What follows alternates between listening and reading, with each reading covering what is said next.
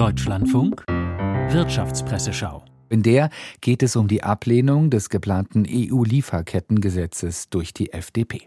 Die Mediengruppe Bayern, in der die Passauer Neue Presse erscheint, stellt fest, das Lieferkettengesetz will Unternehmen verpflichten, lückenlos nachzuweisen, dass in ihrem Produktions- und Zulieferungsprozess nach bestimmten Regeln gehandelt wird.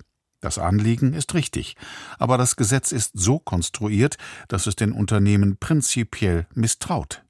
Der Nachweis entsprechender Prozesse bedeutet einen enormen Bürokratieaufwand. Dieses überfrachtete Gesetz bedarf einer Revision. Der Reutlinger Generalanzeiger erinnert sich dagegen an ein ähnliches Verhalten der FDP beim Beschluss zum Ausstieg aus der Verbrennertechnologie und kritisiert für die europäischen Partner wird Deutschland zunehmend zum unzuverlässigen Wackelkandidaten, der mit seiner unberechenbaren Wankelmütigkeit lange vorbereitete Projekte torpediert. Dennoch darf man bei allem Verständnis für die Sorgen der Wirtschaft nicht vergessen, welchem Zweck das Gesetz dient, nämlich Kinderarbeit und Ausbeutung einen Riegel vorzuschieben.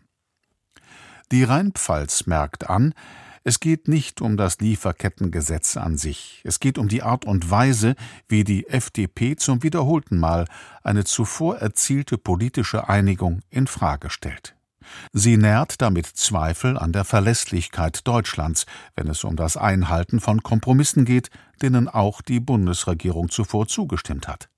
Ob dieses Verhalten vorwiegend tiefer Überzeugung entspringt oder eher den Versuch darstellt, angesichts anhaltend schlechter Umfragewerte Aufmerksamkeit zu erregen, sei dahingestellt.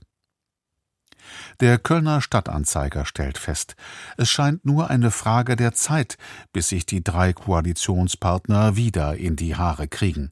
Dass diese Uneinigkeit aber nun ihre Kreise bis nach Brüssel zieht, wirft kein gutes Bild auf die Bundesregierung und auch nicht auf Deutschland. Klar ist, dass die FDP nach Wegen sucht, um kurz vor der Europawahl im Juni dieses Jahres bei ihrer Wählerschaft zu punkten. In ihrem Überlebenskampf können die Liberalen offenbar keine Rücksicht mehr nehmen, auch nicht auf die europäische Einigkeit.